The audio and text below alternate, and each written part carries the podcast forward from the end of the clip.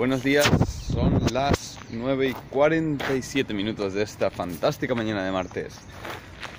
Eh, como veis, estoy aquí pasando el chucho y como todas las mañanas, mientras desayunaba, pues me he puesto a leer eh, y ahora estoy leyendo el, libro de Jordan Peterson, 12 Rules for Life, que es súper interesante y, y que me ha dado para bastantes vídeos.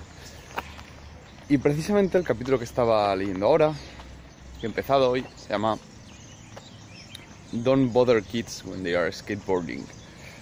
Y bueno, era. Publiqué, en Instagram, en las stories,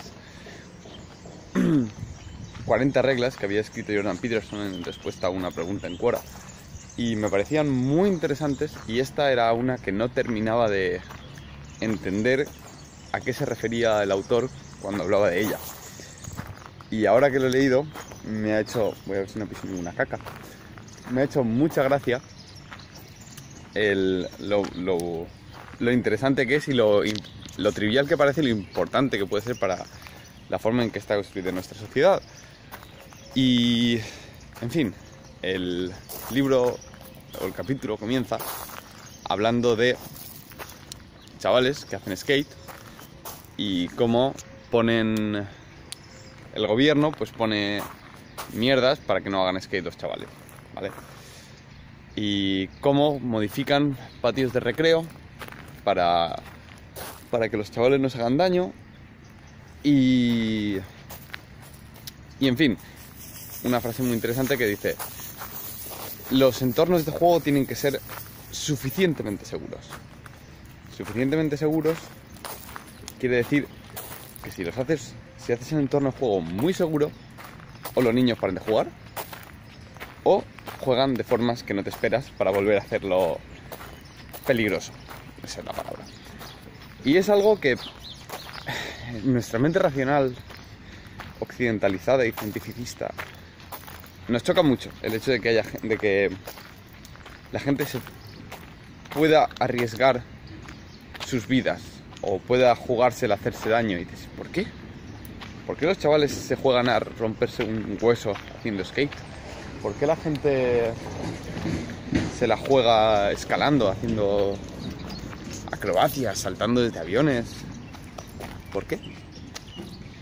Y, o subiendo a grúas en, un- en una ciudad, en un en, un, en una grúa de estas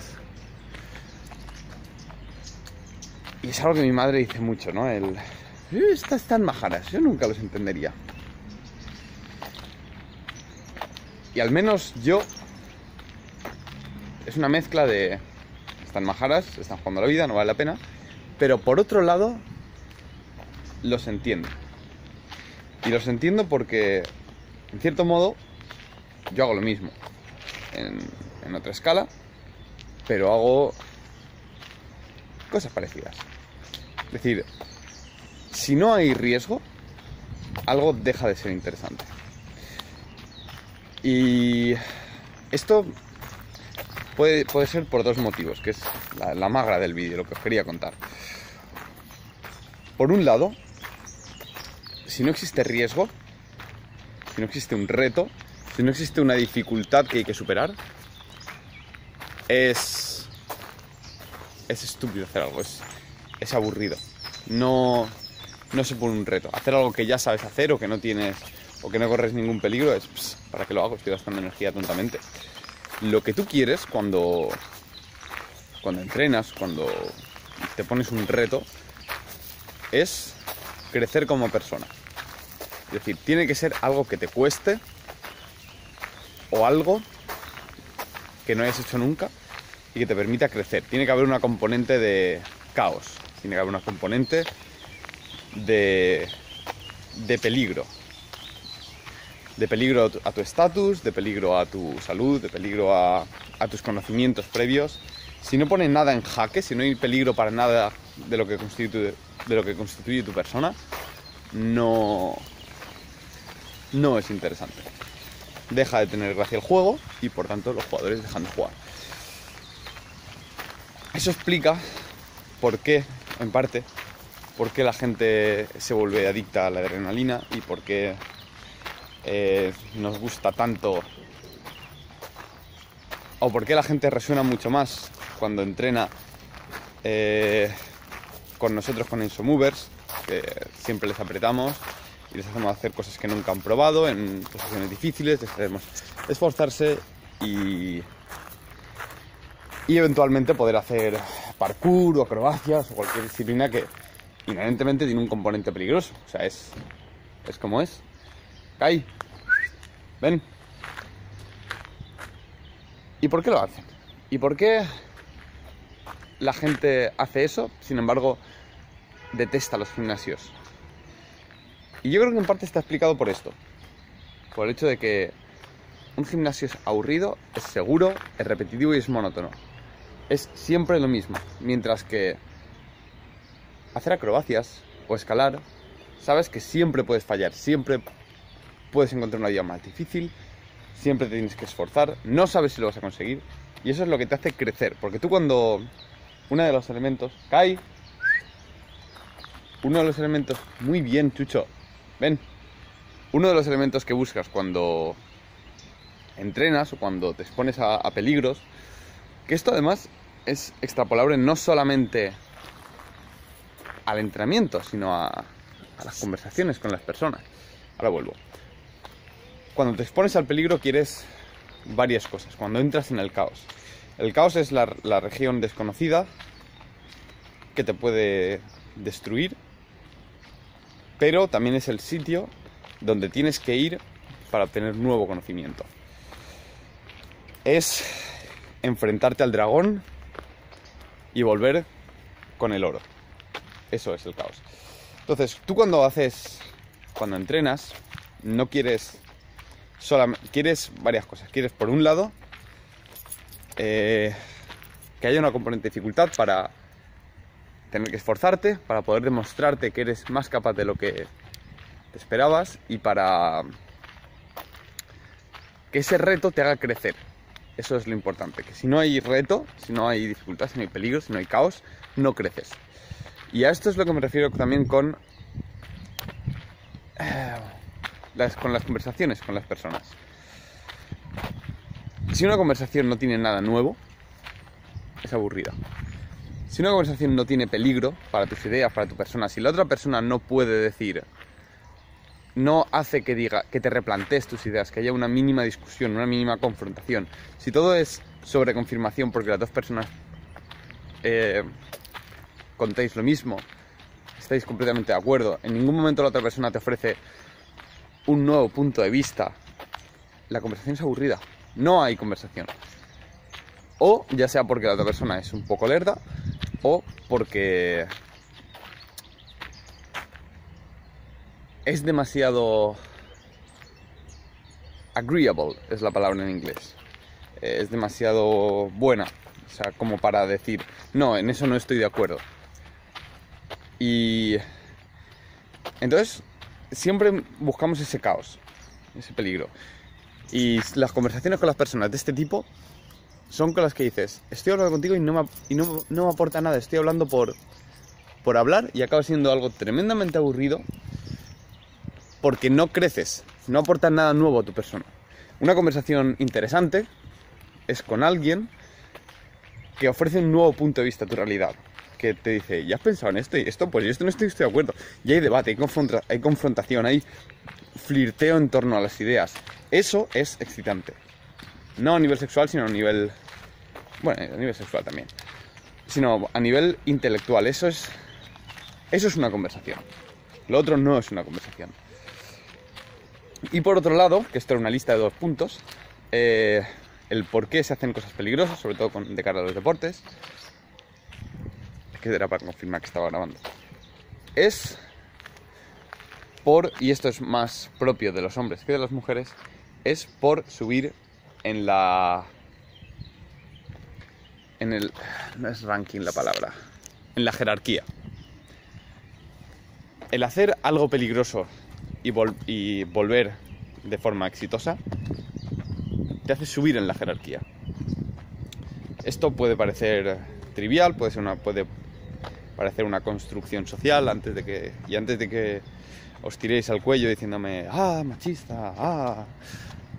Tened en cuenta que los sistemas, que las jerarquías no es algo característico del ser humano, es algo que se encuentra en la gran mayoría de, bueno, la mayoría, en una amplísima gama de animales, entre las que destacan los chimpancés, los lobos, eh, los leones y las langostas. ¿Por qué es característico o por qué es interesante el ejemplo de las langostas? Porque es uno de los organismos más antiguos que existen y tienen un sistema de recompensa neuronal que es casi clavado al nuestro. Es tan casi clavado al nuestro que los medicamentos mentales les funcionan a las langostas. Entonces, eh, y las langostas tienen jerarquías. Tienen jerarquías de esta es la langosta dominante y es la que más se aparea y lo hacen por peleas. simple y básicamente. Y cada langosta sabe exactamente en qué punto de la jerarquía está. Entonces, cuando te enfrentas a un peligro y vuelves triunfante, subes en la jerarquía. Eso es por qué los chavales se pican cuando van a los, a los columpios. ¿Por qué se la juegan? Porque saben, de forma innata, porque lo hacen muchísimo antes de que tengan conciencia de, la sociedad o, porque, o muchísimo antes de que hayan podido ser fuertemente influenciados. Saben que si haces algo que nadie más se atreve a hacer y lo consigues, eres el rey durante un rato, hasta que alguien haga algo más chulo y vuelva exitosamente. Y no es algo que se quede ahí, o sea, es algo que aguanta en nuestra sociedad, por mucho que no nos demos cuenta. Mira, un amigo te cae, qué susto. Eh, hasta hoy en día, en el cual, vamos, ¿por qué razón los deportistas de élite tienen un alto estatus en la sociedad? Es por eso, son aquellos que hacen algo que nadie más puede hacer. O sea, han matado... No, no hay una sola jerarquía, hay diferentes jerarquías y tú puedes escalar en la que quieras o puedas. Y los deportistas de élite están en la cima de su jerarquía simplemente. Entonces, todo esto en conjunto creo que es un marco interesante para explicar comportamientos como ¿por qué hacer parkour? Si sabes que puedes fallar un salto y romperte la espinilla. ¿Por qué hacer una acrobacia sabiendo que puedes caer con el cuello, puedes hacerte un esguince, puedes torcerte un dedo? ¿Por qué? ¿Por qué tomar ese riesgo? ¿Qué hace al ser humano, que es el único animal consciente de su propia existencia, de sus decisiones y capaz de mirar más allá del presente inmediato. Sabe que sus acciones pueden tener consecuencias y pueden tener consecuencias muy graves.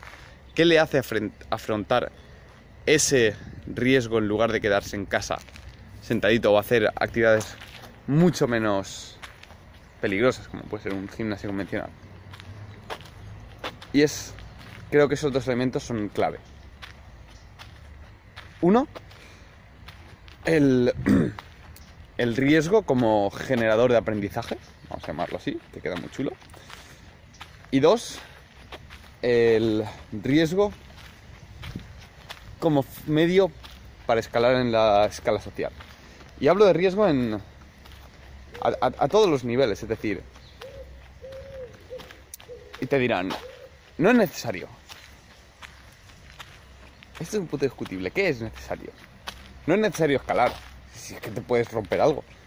Sí. Puedes hacerlo, pero... Estamos, creo que todos de acuerdo en que no es igual de interesante una persona que hace a una persona solamente que dice que hace. No es igual. No es igual aquel que te dice...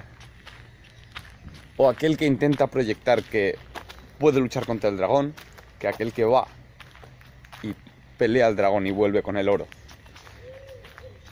Es aquella persona que toma riesgos aquella que puede crecer, aquella que puede mejorar y aquella que tiene un mejor valor social. Es necesario y, lo dicho, en cuanto reflexionéis un poco, veréis que no es algo solamente característico de los deportes, es algo característico de las conversaciones, el, el jugártela a ofender a la otra persona. A veces ocurre y a veces te ofenden a ti y a veces... Y es así, si no, no tendría ninguna gracia una conversación. Tienes que, cuando hablas para expresar tu opinión, tienes que... Hay un peligro inherente a, que, a, un rechazo social por falta de aceptación en, de, tus ideas. Y... Porque puedes hacer daño a alguien y te, te estás jugando. Si eres demasiado buena persona y no quieres hacer daño a nadie, eres un gusano que se arrastra. Y por otro lado, eh, si no dices o actúas como quieras, Kai, no, no vas a, a, cambiar tu posición en la escala. Vas a estar, de hecho, cada vez más abajo porque no defiendes tus intereses, no tienes posibilidad de crecer, sino simplemente estás aceptando las ideas de los demás sin confrontación y estás muy bajo en el en la jerarquía porque nunca te has, asumido riesgos, has aceptado que eres un individuo capaz de enfrentar el caos, convertirlo en orden y volver de la cueva del dragón con el oro.